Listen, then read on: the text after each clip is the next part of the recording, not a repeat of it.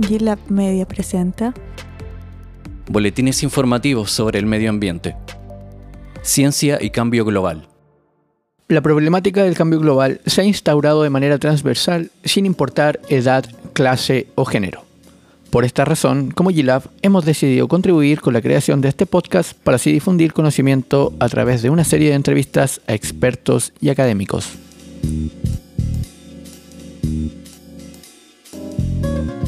Desde hace tiempo, los vecinos de San Antonio se encuentran en disputa contra el megaproyecto que permite ampliar considerablemente el puerto de esa comuna. Las razones, un importante sistema ecológico formado por pajonales, dunas, playa, estero, bosque y tres grandes lagunas que conforman el humedal Ojos de Mar.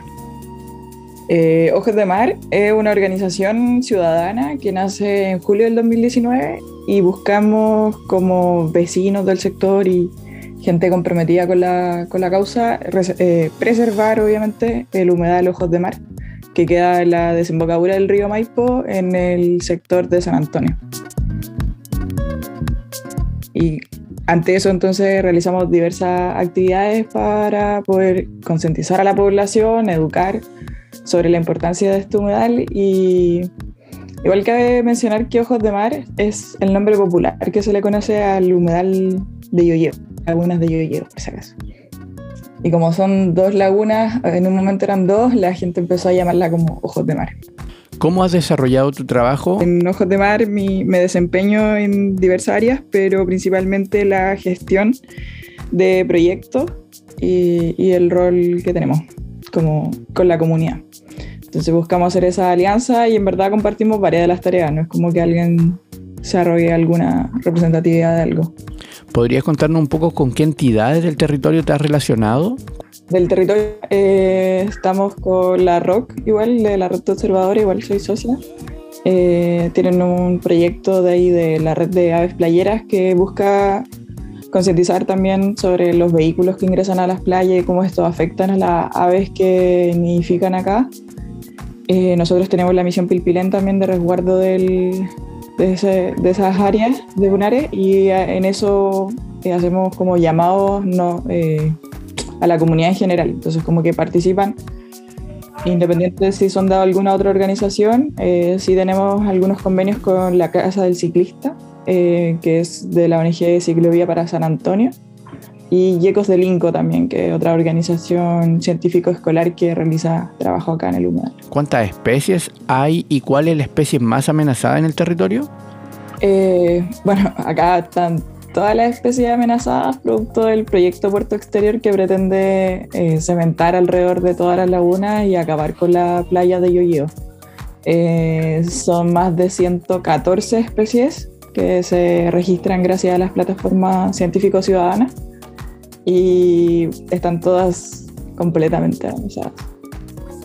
Eh, nuestra especie principal, de las principales, está el siete colores, que el símbolo de los Juegos Panamericanos de este año. Nosotros como organización igual hicimos una campaña para que pudiera ser esa especie el símbolo de los panas. Eh, también está el pilpilén que nidifica acá en las dunas de Yoyeo y que por no tiene ninguna protección ni estatal ni, ni ambiental del ministerio. De hecho, se nos rechazó la declaratoria de humedal urbano. ¿Cuáles son las amenazas más grandes para la biodiversidad en esa zona? Sí. La, amenaza puntual primero es el puerto actual, eh, un puerto que sus límites con el humedal no son claros, que lo contamina diariamente con varias de las tuberías que van a dar hacia los humedales. Eh, son cinco que no se sabe de dónde provienen las aguas, eh, contaminación de ruido, de luz por parte de los estacionamientos de camiones, luces que son dirigidas hacia las lagunas, ni siquiera como al área portuaria. Eh, además de la basura eh, debido a el tránsito de personas en el sector, eh, pipí de camionero en botella, comida en plumavit, perros también, que son, o sea, todos los humedales está el problema de los perros, pero acá tenemos que los vecinos, que son el puerto, hay, hay, varios sectores que ni siquiera tienen los límites con el humedal y manejan muchos perros en el área portuaria del estacionamiento de camiones. y no hay control sobre eso. ¿Cuáles serían las medidas de mitigación para este proyecto?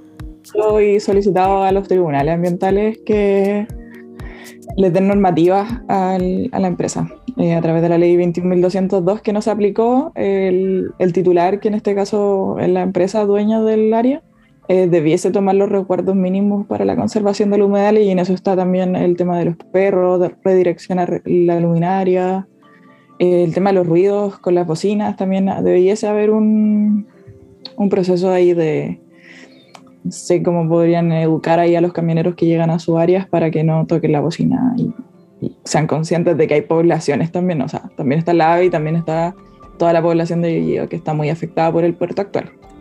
Ante el proyecto de puerto exterior, eh, la verdad que no hay mitigación alguna que contemple poder eliminar esta, esta área son demasiadas las consecuencias que va a traer este proyecto. Eh, de hecho, son en diversas áreas, o sea, no solo el humedal, hay una contaminación al medio ambiente, al aire, al ruido.